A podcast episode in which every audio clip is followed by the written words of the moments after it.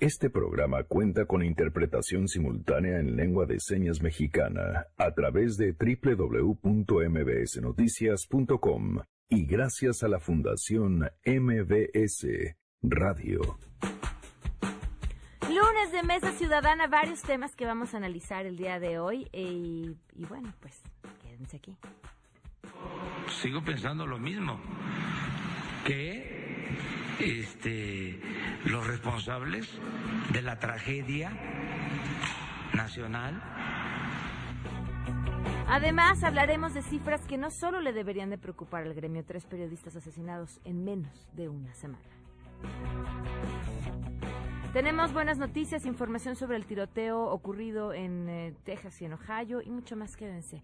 Así arrancamos a todo terreno.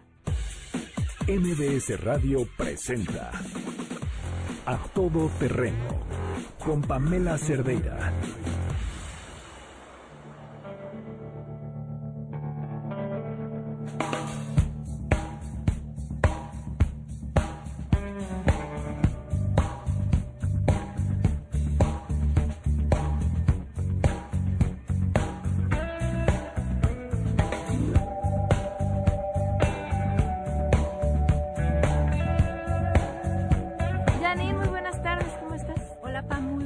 Tardes, buen inicio de semana a todos.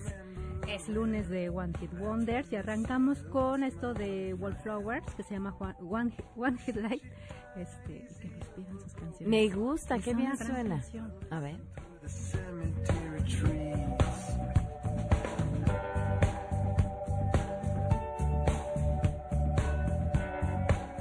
Gracias, Janine. Arroba Janine MB con sus propuestas. Gracias. Gracias por acompañarnos en este lunes 5 de agosto. Soy Pamela Cerdera, la invitación a que nos acompañen hasta la una de la tarde. El teléfono en cabina 5166125, el número de WhatsApp 55 33 32 95 85 a todoterreno arroba mbs.com y en Twitter, Facebook e Instagram me encuentran como Pam Cerdera, Noé Romero en la interpretación de lengua de señas. Lo pueden ver a través de www.mbsnoticias.com. Por cierto, hoy es cumpleaños de Ramón Morales, eh, quien nos acompaña los martes, todos los martes chairos.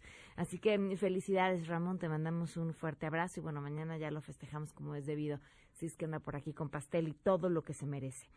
Vaya la información de este fin de semana y es que pareciera que la historia nos vuelve a pasar. Cada vez que se repite la noticia de un tiroteo masivo en Estados Unidos, volvemos a hablar de lo mismo. Volvemos a hablar de lo que nunca va a suceder, el tema del control de armas en Estados Unidos, detrás de pues una industria multimillonaria a quien los datos de los muertos pues son lo último que le importan y, y así vuelve a estar la discusión hasta que algo más pase y se nos olvide. Sin embargo, en esta ocasión, en cuanto al tiroteo que sucedió en eh, Texas, porque fueron dos además, dos en, en un lapso de 13 horas en distintos estados, pero uno de ellos dirigido de forma muy específica contra pues las personas de origen mexicano y donde además varios mexicanos perdieron la vida. No podemos olvidar y, parte de lo que escribo hoy en la columna en El Economista que el discurso de odio siempre encuentra eco. Siempre. Sí, no es la primera vez que se dan tiroteos de este tipo, pero, pero este tiene una dedicatoria muy especial y no podemos ignorar el discurso de odio y racial que el hoy presidente de Estados Unidos ha estado emitiendo desde que empezó su campaña y que mm, escudados, porque eso pasa casi siempre en la libertad de expresión o en sacar raja política, dicen cosas que tendrían que hacerse con mucha más responsabilidad y cosas que además no tendrían que decirse. Vamos en estos momentos con Rocío Méndez justamente con la información sobre los nombres de las víctimas mexicanas que se revelaron recientemente. Te escuchamos, Rocío, muy buenas tardes. Buenas tardes, Pamela. En un marco en el cual la Secretaría de Relaciones Exteriores refrendó un rechazo absoluto y la condena del Gobierno de México al acto que ha sido clasificado como de terrorismo en contra de la comunidad México-americana y con nacionales en los Estados Unidos, donde ya se confirma, Pamela, que ocho, ocho de nuestros, de los nuestros, han perdido la vida entre más de una veintena de víctimas mortales. Hace media hora, cuando llegó Marcelo Ebrard Casaubon, el titular de la Secretaría de Relaciones Exteriores a El Paso, Texas, fue informado que recientemente falleció Juan de Dios Velázquez Chaires, originario de Zacatecas. Con él suman estas ocho personas con nacionales nuestros que han muerto como resultado de este acto terrorista del sábado pasado, escribe, informa el canciller Ebrard Casaubon. Asimismo fueron ultimados Iván Filiberto Manzano de Ciudad Juárez, Chihuahua, María Eugenia Lagarreta de también Chihuahua, Chihuahua, Sara Esther Regalado de Ciudad Juárez, Chihuahua, Adolfo Cerros Hernández de Aguascalientes, Jorge Calvillo García de Torreón, Coahuila, Elsa Mendoza de la Mora de Chihuahua, Gloria Irma Márquez de Ciudad Juárez, Chihuahua, y en todo esto las acciones que emprenderá el gobierno en voz del canciller mexicano Marcelo Saubón.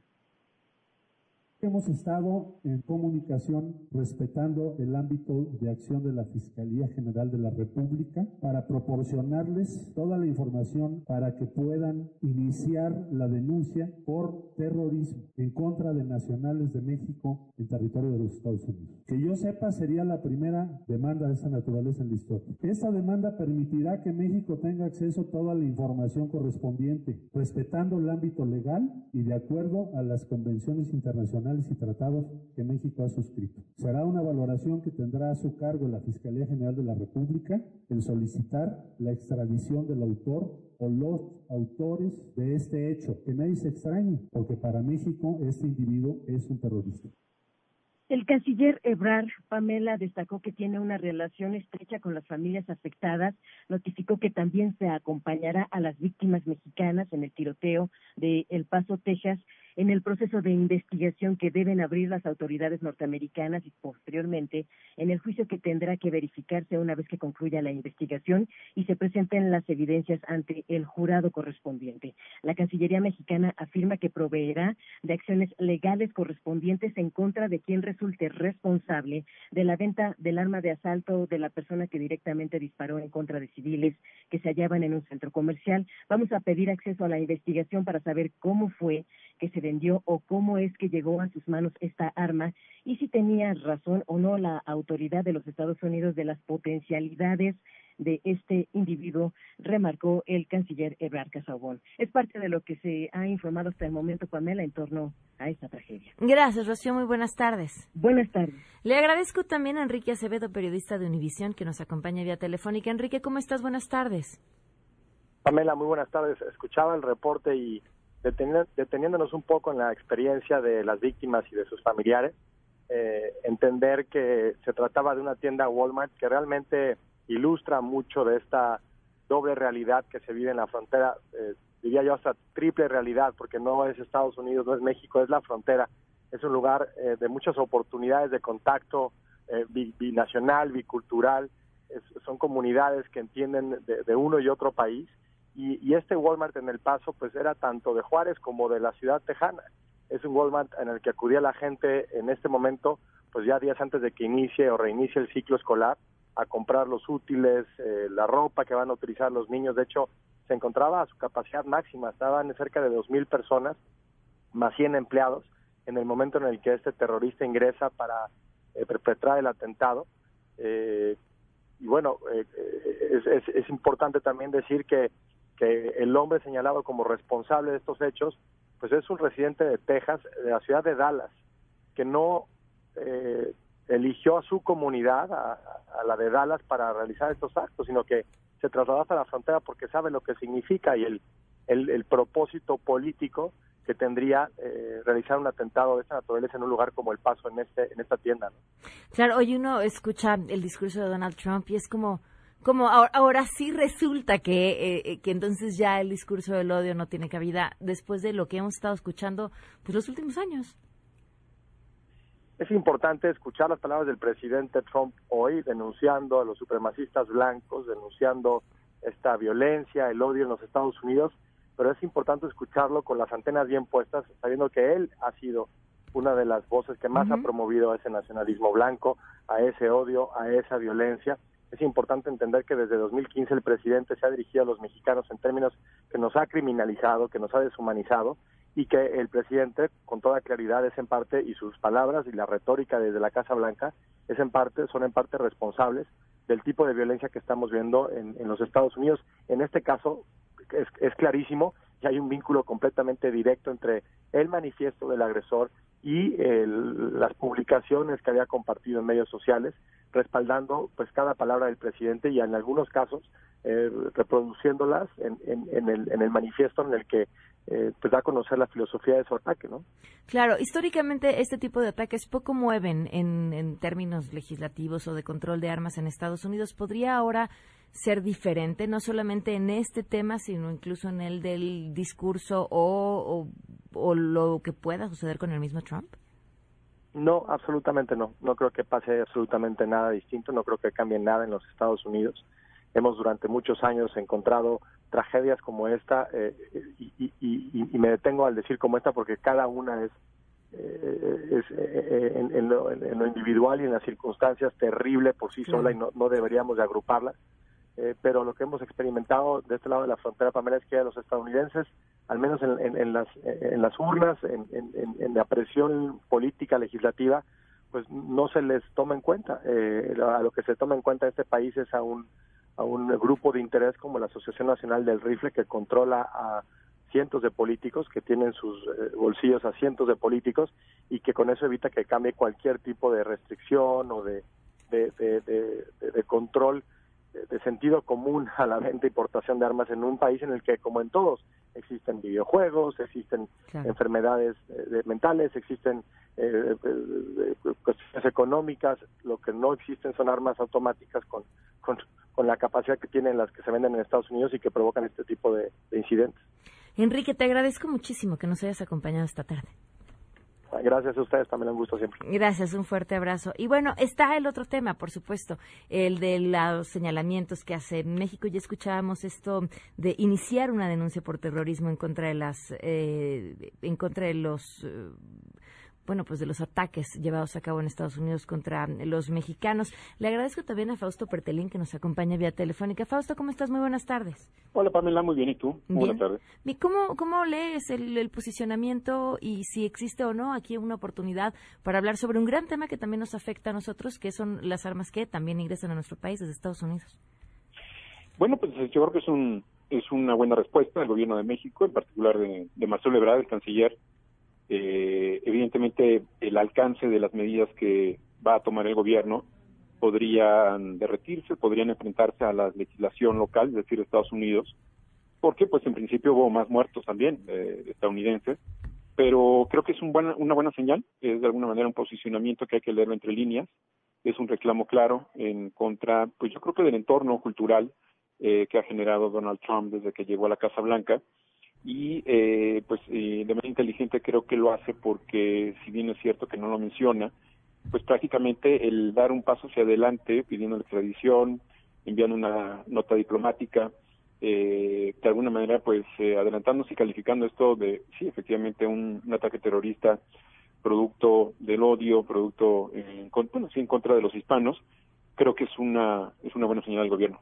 Oye y podría así suceder o sea llegar a algo más eh, mira, yo creo que el, el, tema de las leyes allá y, ya las, las primeras declaraciones de los fiscales que van a buscar la pena de muerte en contra de este joven de 21 años, pues eh, digamos que va, es, es, rotunda la respuesta, va a ser rotunda la respuesta a la ley, ¿no? Entonces, yo creo que eh, sería innecesario en el sentido de que allá, pues, sí le van a aplicar la justicia, ¿no? Eh, bajo sus leyes.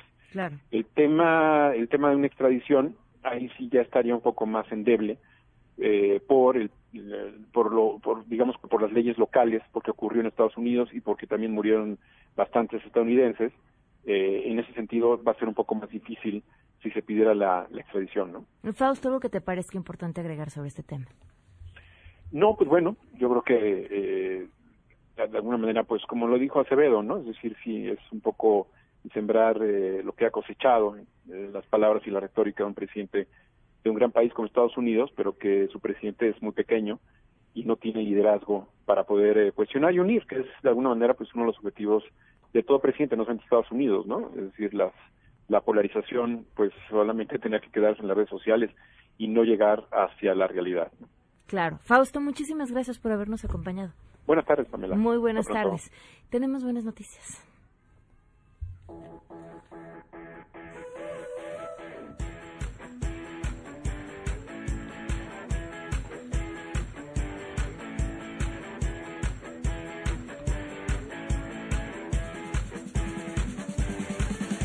Oigan, en lo que les compartimos las buenas noticias que tienen que ver con los resultados deportivos, ¿a poco no les ha pasado que piden un café y nunca queda exactamente como les gusta? Y que es muy difícil encontrar un café tan rico y a un gran precio. Pero eso ya se acabó. Desde ahora van a poder encontrar su café favorito desde, escuchen bien y díganme si esto no es buena noticia, desde 12 pesos en las nuevas cafeterías Nescafé, el sabor que siempre les ha gustado, ahora más cerca de ustedes. Pueden encontrarlas en Polanco, en Insurgente Sur, en Reforma y en el centro. Visítenlas y van a ver que es imposible no sentirse a gusto. De mañana, tarde o noche siempre van a encontrar algo, porque tienen además un extenso menú para acompañar su café preferido. Para más información pueden visitar nescafé.com.mx Vayan a la sección de cafeterías y ahí encontrarán todos los datos que están buscando, el lugar de tu café en Escafé. Rosa Covarrubias con las buenas noticias. ¿Cómo estás, Rosa? Muy buenas tardes. Pam, ¿cómo estás? Buenas tardes. Pues fin de semana donde cayeron varias medallas para la delegación mexicana y las que sorprendieron, obviamente, pues fueron las dos de oro obtenidas por el equipo de gimnasia rítmica. El sábado lo hicieron en pues eh, prueba conjunta en aros y clavas y el día de ayer lo hicieron en la misma prueba conjunta, pero ahora con cinco pelotas. Así que pues México ya supera los pronósticos realizados en la previa por CONADE, que eran eran eh, pues 20 medallas, 19 medallas de oro, ahora la delegación mexicana tiene 20, podrían caer más, eh, la verdad es que lo, lo realizado, lo que hicieron estas medallistas, pues fue de sorprender, queridísima PAM porque pues eh, no, no se esperaba que en la gimnasia rítmica se obtuvieran dos oros en prueba conjunta. Brittany Sainz, Karen Villanueva, Mildred eh, Maldonado, Ana Galindo y Adriana Hernández fueron las que se subieron al podio en dos ocasiones, a lo más alto del podio en dos ocasiones, por encima del equipo de Estados Unidos y de Brasil. Las brasileñas que habían dominado las pruebas por equipos en Juegos Panamericanos de Guadalajara y en Toronto, junto con las estadounidenses, habían pues dominado en esta situación. Ayer también, bueno, pues eh, Juan Celaya, el clavadista, obtiene su tercera medalla en estos Juegos Panamericanos, dos de oro enclavados en, en el trampolín de un metro y en el sincronizado de tres metros, donde también obtuvieron su plaza olímpica, y en individual, el día de ayer, Juan Celaya, bueno, pues consiguió este joven de 20 años la presea de plata en la final de trampolín de tres metros individual. Detrás del, del colombiano Daniel Restrepo hay que poner atención a lo que están haciendo también los colombianos porque han tenido una destacada actuación en clavados y bueno, pues apuntan a ser los segundos en, eh, los en, panamericanos, a nivel panamericano, en, en, la prueba de clavados de tres metros y también México obtuvo, medalla de plata en clavados en sincronizados en la plataforma de 10 metros con Gabriela Gúndez y Alejandra Orozco. Ellas no tienen la plaza olímpica, pero se quedan con la medalla de plata en esta disciplina. Hay que mencionarlo, es la primera vez que Alejandra Orozco y Gaby Agúndez tiran en sincronizados en la plataforma de 10 metros. Antes Alejandra Orozco era pareja de Paola Espinosa Paola Espinosa, después de Río 2016, decide bajarse al trampolín por la edad, por la habilidad obviamente que también necesitaba. Y bueno, pues también Paola Espinosa viene regresando de la maternidad. Hace un año consiguió buenos resultados en Juegos Centroamericanos y ahora, bueno, pues pretende elevar su nivel precisamente para clasificar a Tokio 2020 en esta prueba. Y por último, sí, eh, Pamela, bueno, pues el, equipo mexicano de fútbol avanzó a semifinales del torneo, se impuso dos goles por ser Ecuador. Esta es la sub-22 y bueno, pues estará enfrentándose el próximo miércoles a Honduras. ¿Qué hay para hoy? Continúan las pruebas de clavados. Las últimas dos medallas se entregarán esta noche en esta disciplina. México puede ganar preseas en el racquetball. También se espera que gane cuatro medallas precisamente pues en, en la pelota vasca que hace cuatro años desapareció. Ahora pues México buscará otras cuatro preseas doradas en esta disciplina. También falta la actividad del judo y bueno, pues esta semana se terminarán los Juegos Panamericanos. Difícilmente se superarán las 42 preseas de oro obtenidas en Guadalajara, pero México, bueno, pues está cerca de superar las 25 medallas todavía faltan disciplinas en las que se van a otorgar y seguramente no tendrá problemas para alcanzar el rango entre 25 y 30 medallas de oro, Pamela. Muy bien, Rosa, muchísimas gracias por compartirnos tanta buena noticia. Abrazos, Pam. Un fuerte abrazo. Vamos a una pausa y continuamos a todo terreno. Regresamos a todo terreno. A todo terreno con Pamela Cerdeira. Continuamos. Se estaba abusando, habían extorsiones, corrupción y era necesario poner orden. Creo que ese fue el motivo principal de esta nueva legislación. Desde luego hay que proteger los derechos de los ciudadanos. No puede afectarse el derecho a disentir, el derecho a la manifestación, la libertad. Es para evitar cualquier tipo de chantajes y de sabotajes. ¿Por qué? Porque sí están muy acostumbrados, tristemente, a hacer chantajes y a decir, dame tanto dinero y entonces te pago todo. Nosotros, ante esta reforma que consideramos que es violatoria de derechos humanos, vamos a interponer un recurso de inconstitucionalidad ante la Suprema Corte de Justicia de la Nación. A todo terreno.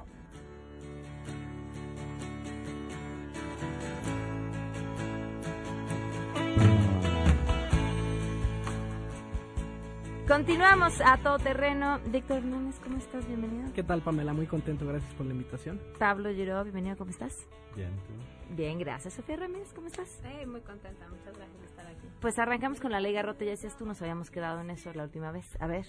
Pues mira, Yo siento que llevamos un mes hablando de la ley Garrote. No, no, no, pues que lo estamos arrastrando, pero no, la ley Garrote habíamos dicho que era, no es una ley, es una reforma al Código Penal de Tabasco, eh, por el cual proponen, o más bien aprobaron ya a estas alturas, eh, ampliar los años de prisión para por a quien quiera obstruir obras públicas o privadas o a quien impide el libre tránsito. Entonces, aparentemente esto tiene mucho sentido desde, desde los ojos de un gobierno, cualquier gobierno, que quiere construir infraestructura, que quiere generar empleo, que quiere, no, Eh, que, que no te vayan a bloquear una manifestación, pues ni tus vías de comunicación ni tu, ni tu inversión pública. Pero tiene un problema porque eh, ellos argumentan, quienes proponen, defienden, aprueban la ley Garrote, eh, argumentan que están garantizando el libre tránsito cuando de hecho lo que están haciendo, el libre tránsito está garantizado en la Constitución, en el artículo 117 y otros, pero lo que están haciendo de hecho es eh, pues lastimar de fondo el artículo sexto también de la Constitución, que es el de la libre manifestación. Entonces, eh, están queriendo argumentar que por garantizar el derecho al libre tránsito tienen derecho a aplastar el derecho a la libre manifestación. Y, y el sentido mismo de la democracia no es ese, es justo el contrario. No es eh, la dictadura de la mayoría, de quien puede votar las leyes, es justo la defensa de los derechos de las minorías. Y el derecho a la libre manifestación ha sido algo que ha caracterizado a, a la naciente democracia mexicana en los últimos 50 años, ¿no? Entonces, pareciera, sobre todo, eh, verdaderamente contrario al espíritu de Morena, de la 4T, tener una ley que lo que hace es disminuir la protesta pública y garantizar que los intereses de quienes están eh, metidos en este caso, que es el, el gobierno que quiere construir eh, pues, obra pública, eh, sobre todo en el sector energético, pues se, se construye y demás, pero no están tomando en cuenta esta parte. O sea, pareciera que estamos, estamos recorriéndonos hacia atrás en, en la garantía de los derechos de las personas. Pues con eso me quedo. Pablo se ve angustiado. sí, estoy angustiado. Eh, pues mira, al final del día tienen razón en el sentido de que sí hay mucha extorsión. En México ha habido un grave problema de grupos sociales que se dedican a extorsionar eh, y cierran y usan el, el, derecho a manifestarse para hacerlo.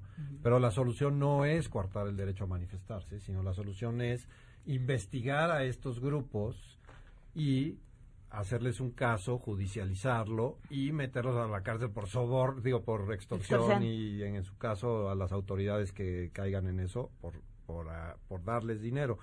Pero se van siempre por el lado, según esto, más fácil, que es criminalizar cualquier conducta de cualquier persona, ¿no? Y entonces, al final lo que acabas teniendo son leyes que amenazan y coartan las libertades, porque si tú tienes un reclamo legítimo, te pueden venir y acusar de un delito del cual tú no estás haciendo. Y entonces es muy problemático eh, lo que están haciendo en esta y en otras leyes, por ejemplo, la criminalización que están haciendo de nuevo de todos los delitos, es decir, prisión preventiva oficiosa de todos los delitos aunado a esto yo te acuso de un acto tremendo no como por ejemplo la madre de Lozoya no que yo argumente que Lozoya no es o, o no haya La participado madre como la mamá. la los- madre, la la madre de. Lozoya. O sea, no Sí, los Oya. La madre de Lozoya, que la acusas de lavado de dinero y de asociación delictuosa y por lo tanto, como ya ahora argumentan, que no es delito grave, pero argumentan que entonces esos delitos merecen prisión preventiva, lo cual es ridículo, ¿no? En una democracia, lo que tú tienes que hacer es que funcione el sistema judicial y que la gente confíe en él. Todos estos actos lo que hacen es lo contrario. ¿Por qué? Porque las autoridades van a abusar de ellos. En México siempre han abusado. En todo el mundo, cuando les das mucha libertad las autoridades, abusan de su poder.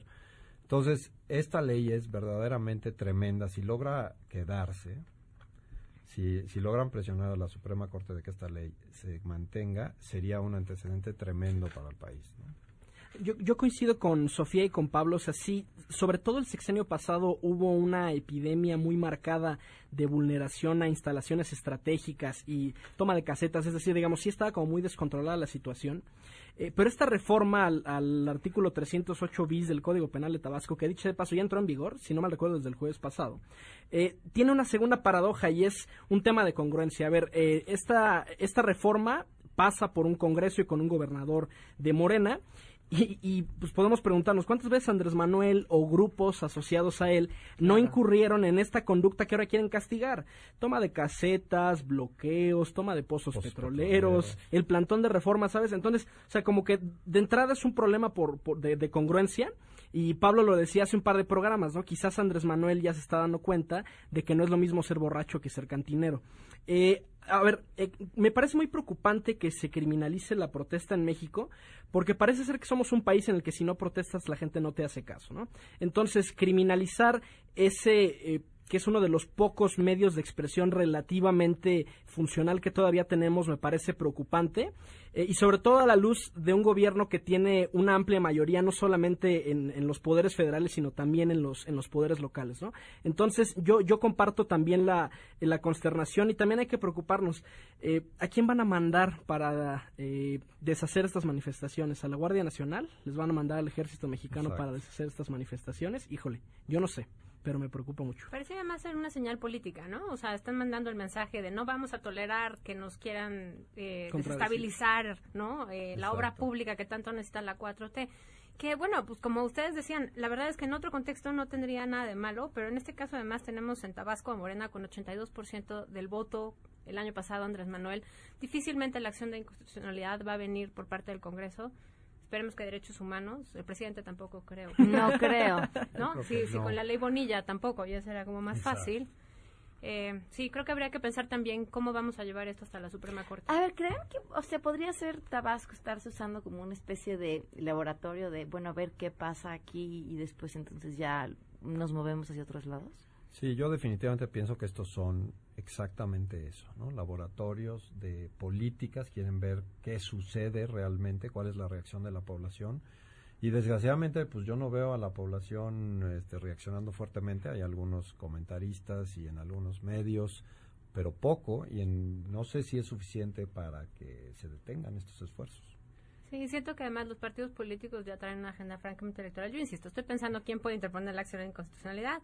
Partidos políticos, Comisión Nacional de Derechos Humanos, el presidente del Congreso local, pues no por acá de No, pues aprobar, no, claro. ¿no? O sea, sí tenemos un problema también de Claro. actores políticos y, y de No, y quién además, puede por ejemplo, la Comisión de Derechos Humanos, si la interpone y luego van a nombrar un nuevo este, comisionado en, ahora en este año, y pues, se puede echar para atrás, ¿no? Se puede desistir a mitad del asunto. Entonces, es, estábamos en unos problemas graves. Ahora había otro tema que a ti te preocupaba ya que tocabas el tema de la Guardia Nacional. Así es, el incidente de la semana pasada en que un grupo de presuntos guachicoleros retiene a personal de seguridad de Pemex y también a elementos de la Guardia Nacional, que bueno, a ver, seamos sinceros, la Guardia Nacional no existe, es el ejército mexicano, es la Marina con una bandita que dice Guardia Nacional y el incidente fue, fue muy, muy preocupante, de hecho hay, hay muchos videos circulando en redes sociales sobre cómo los militares fueron humillados, golpeados, les destruyeron sus camionetas y no se pudieron defender. Ya lo habíamos eh, comentado, Pamela, en otro programa. El, el, manual de uso de la fuerza en México, que es el que eh, utilizan las Fuerzas Armadas, tiene cuatro niveles de uso de la fuerza. Persuasión, disuasión, fuerza no letal y fuerza letal. Pero si tú te fijas en el equipamiento orgánico que lleva un militar, lo que lleva en su cinturón, lo único que lleva es un arma, es un fusil. Entonces, en realidad, de los cuatro niveles de la fuerza, el militar solo puede utilizar uno. Puede elegir disparar o no disparar. A diferencia, por ejemplo, de los policías en Estados Unidos que tienen gas pimienta, tienen el bastón retráctil. Ajá, exacto, ¿no? Que digamos, a ver, no, no, no, son nada amables, pero no estás matando a la persona, ¿no? Entonces, ¿qué es lo que sucede en estos incidentes? Los militares lo, lo, más que pueden hacer es dar tiros al aire, ¿no? Un poco como para disuadir a la gente, pero lo que preocupa es que algún, eh, algún día de estos los militares decían, sabes que ya estoy harto de que me estén golpeando, estoy harto de que no pueda hacer mi trabajo y le disparen a la gente. Ese día sí vamos a tener un problema muy grave de, de violaciones a derechos humanos. Y eso, eso ya lo hemos visto, esta película ya la vimos y la vimos eh, desde que el ejército está en las calles claro. y, y se repite con cierta periodicidad por lo que dices, porque además, o sea, ahí sí Andrés Manuel tiene toda la razón, es pueblo uniformado, entonces es el mismo tipo de gente de un lado y el otro mismo tipo de gente del otro, nada más que con restricciones por el uso de fuerza, con restricciones institucionales, con restricciones de que si no cumples y, los macaneas muy fuerte, pues igual los matas y entonces se vuelve un problema y ya, ¿no? Te castigan. O sea, sí entiendo el, el problema en el cual se enfrentan eh, los militares, pero además es algo que no es nuevo. Es algo que venimos alertando desde el principio de los tiempos. Sacar al ejército como una medida de emergencia tal vez fue una decisión que en su momento Calderón tomó con o sin acerta, o sea, con o sin certeza, por lo que había. Uh -huh.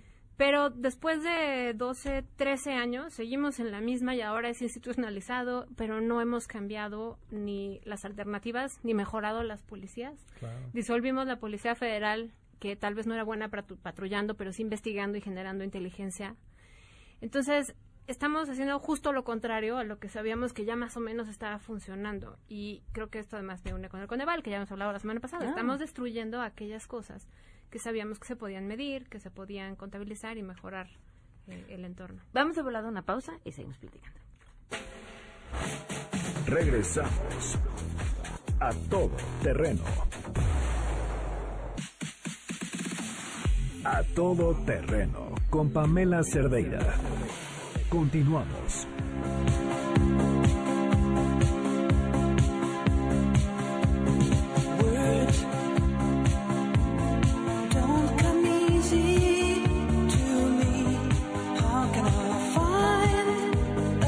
Olvídenlo, vamos o nos quedamos aquí disfrutando de la canción. Bueno, eso o hablar de Rosario Robles y la estafa maestra. No, pues pon la canción. Ok, está bien. El público ha decidido. Bueno, estafa maestra, eh, para recordarle a todos los que nos hacen el favor de escucharnos, se trata de un esquema de desviación de recursos que no inició en el sexenio Peña, ya se venía detectando desde antes, no se acabó en el sexenio Peña, sigue ocurriendo muy probablemente.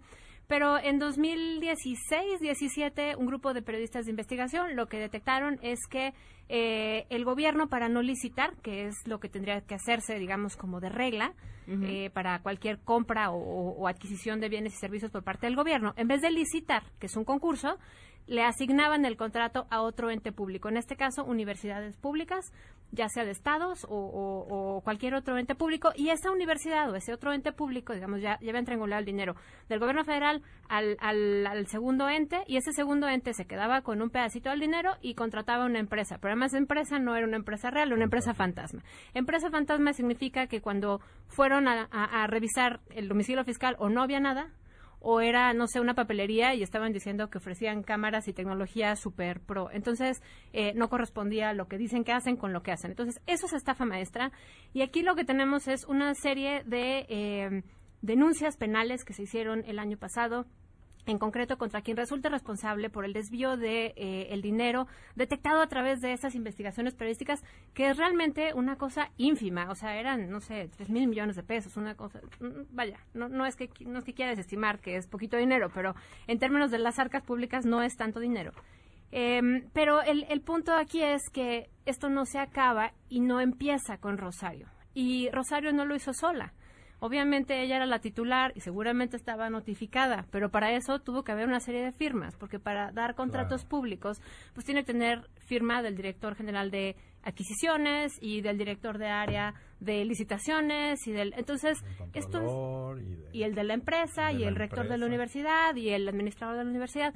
Entonces, pensar que congelándole las cuentas a ella y a su oficial mayor o ex oficial mayor o entonces oficial mayor se va a resolver el problema. A mí me suena un caso del Bester, donde agarran a un ícono de la corrupción en ese momento, con tintes muy políticos, le, la meten a la cárcel con sus condiciones y prerrogativas determinadas, como las de las que eh, tenía el Bester dentro de la cárcel, luego fue al hospital y luego se fue a, arresto domiciliario.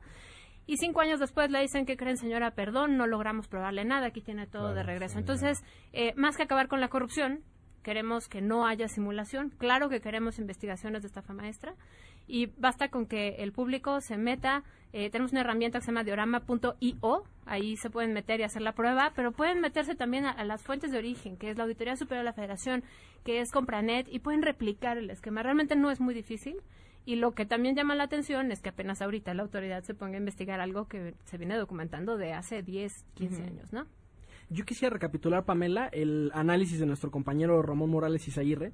Y es importante recordar que ya tenemos encima el primer informe de gobierno y este gobierno de momento no tiene nada que presumir. O sea, un crecimiento económico del 0.1%, no creo que lo utilice como carta frente al Congreso. Eh, no tenemos mejoras en seguridad, la, la, tasa de homicidio sigue hasta el, hasta el cielo. Entonces, lo que dice nuestro colega Ramón es que lo que vamos a ver muy probablemente en esta semana son una serie de ejecuciones rituales, es decir, eh, le abrimos carpeta de investigación, vinculamos a proceso a alguien un poco como para dar la impresión de que estamos combatiendo la corrupción de sexenios pasados, pero al final qué va a suceder?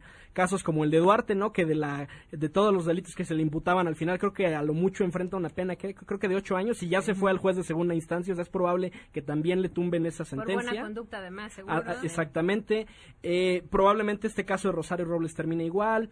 Eh, es decir, muy probablemente una estrategia de comunicación política de este gobierno va a ser tratar de hacer esas ejecuciones para dar la impresión de que sí hay algo bueno que reportar en este primer año de gobierno, pero híjole, es muy precario y no vaya a ser que en unos años de pronto, híjole, ¿qué crees que armamos mal la carpeta de investigación y sales libre?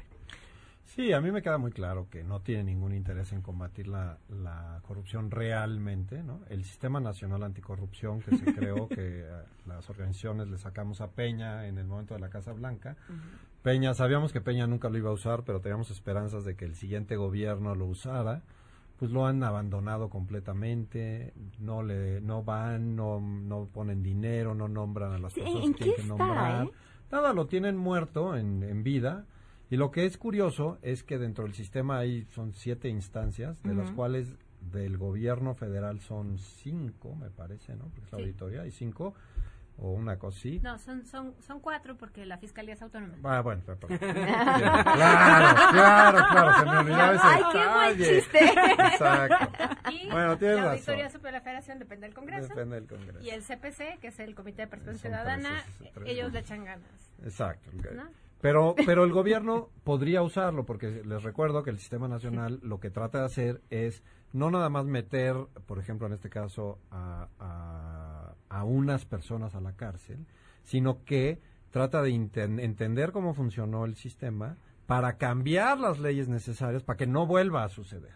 Cosa que dudamos mucho que no vuelva a suceder, porque ahorita están asignando 75% en directamente sin pasar por concursos ni licitaciones. que además es 10 puntos más de cómo cerró Felipe Calderón, tan vituperado por varios, y pues como tres o cuatro puntos más porcentuales de cómo cerró el sexenio Peña, que también no es el presidente más popular que tengamos.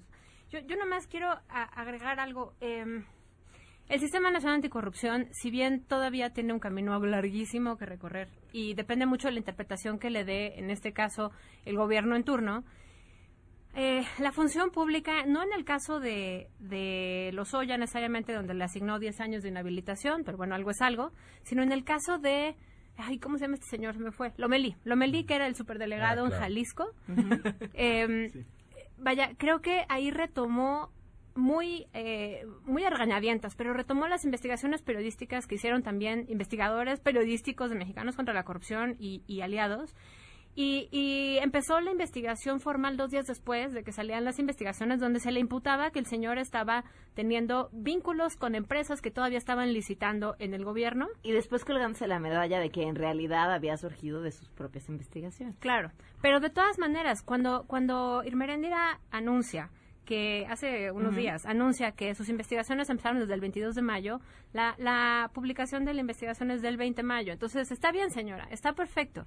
Lo que quiero transmitir es, si bien el sistema todavía está lento, en ciernes, creo que hay este viso donde, donde dice, bueno, pues hay unas reglas del juego que se establecieron por unos actores distintos en el sexenio pasado que también tenía tintes políticos y lo que querían decir era, no, tan no somos corruptos que mira, Mira. tenemos un sistema nacional anticorrupción por Claro. primera vez en la historia del país. Está bien, pero eso es parte de la madurez de las instituciones. O sea, unos crean las leyes, otros crean las instituciones y otros las usan.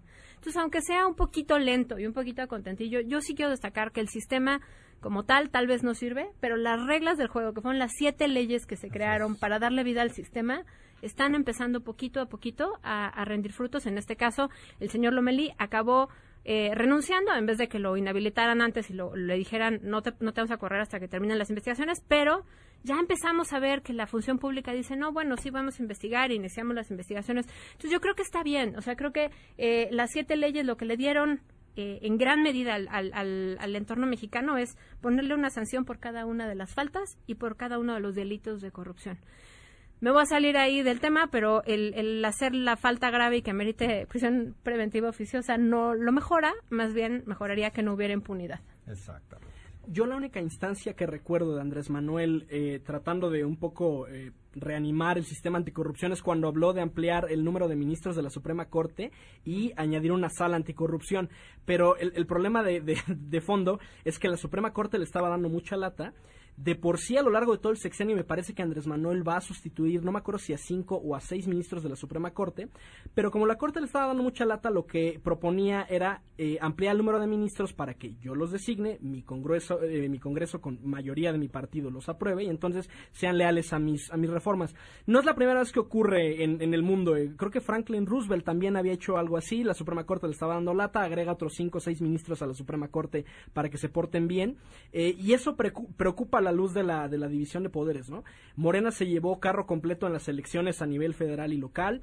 eh, tiene amplia mayoría en el Congreso, va a sustituir a muchos ministros de la Suprema Corte, entonces parece ser que a mediados del sexenio, finales del sexenio, ya no, va a haber, ya no va a haber demasiados mecanismos institucionales para hacerle contrapeso.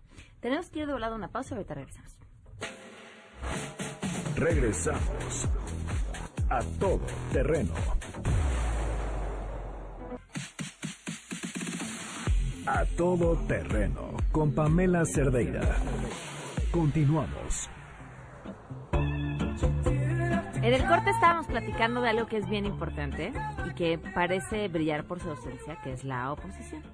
Este, Víctor, por favor cuenta lo que nos dijiste porque me pareció una imagen muy bonita. A ver, si, si, si, si analizamos el panorama político de los últimos meses, el PRI y el PAN están nadando de muertito. Y parece ser que la única oposición a, Andrés Manuel son sus tweets de hace 10 años. O sea, es la versión buena de Andrés Manuel, versus, parece de verdad un, un universo de Marvel así muy extraño. Eh, o sea, quisiéramos al Andrés Manuel de 2006 de vuelta para que hiciera plantones, para que se, se opusiera a estas... A la como- ley Garrote, A la ley Garrote, a la ampliación del mandato de la ley Bonilla, Exacto. a que, sí, sí, exacto. Sí, o sea, eh, eh, a ver, pensamos por ejemplo en el PAN, ¿no? O sea, entre la lucha de poder entre Ricardo Anaya, Felipe Calderón, se acabó desmembrando el partido y por eso sale un nuevo partido de, esa fragmentación. El PRI igual, o sea, pues probablemente para que no eh, haya demasiadas investigaciones de la corrupción del sexenio pasado, pues todo o se abstienen o votan a favor de lo que propone Morena. Entonces, eh, insisto, no, no se ve claro el panorama para las intermedias, no se ve una oposición muy fuerte que capitalice eh, los, los errores del gobierno de Andrés Manuel y pues ojalá este, pues podamos inventar el viaje en el tiempo para traer al Andrés Manuel de 2006 a, a pelear contra la opresión. Pues muchas gracias a los tres por habernos acompañado en esta mesa. Con gusto. Muchas gracias, un saludo a todos.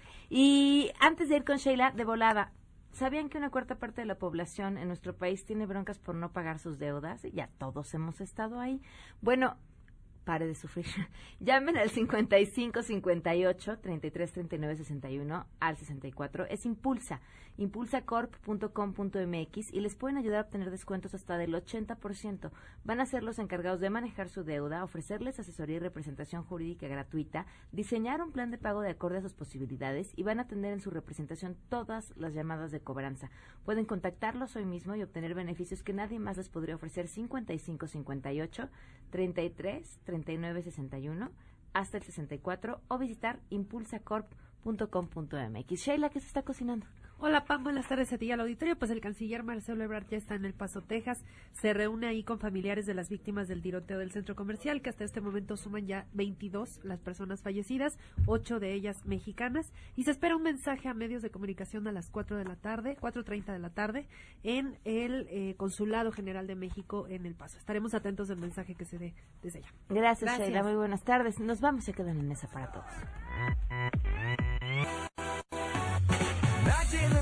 따사로운 인간적인 여자 커피 한 잔에 여유를 아는 품격 있는 여자. 밤이 오면 심장이 뜨거워지는 여자 그런 반전 있는 여자. 나는 선어해. 낮에는 너만큼 따사로운 그런 선어해. 커피 식기도 전에 원샷 때리는 선어해. 밤이 오면 심장이 터져버리는 선어해. MBS Radio presentó A Todo Terreno con Pamela Cerdeira, donde la noticia eres tú.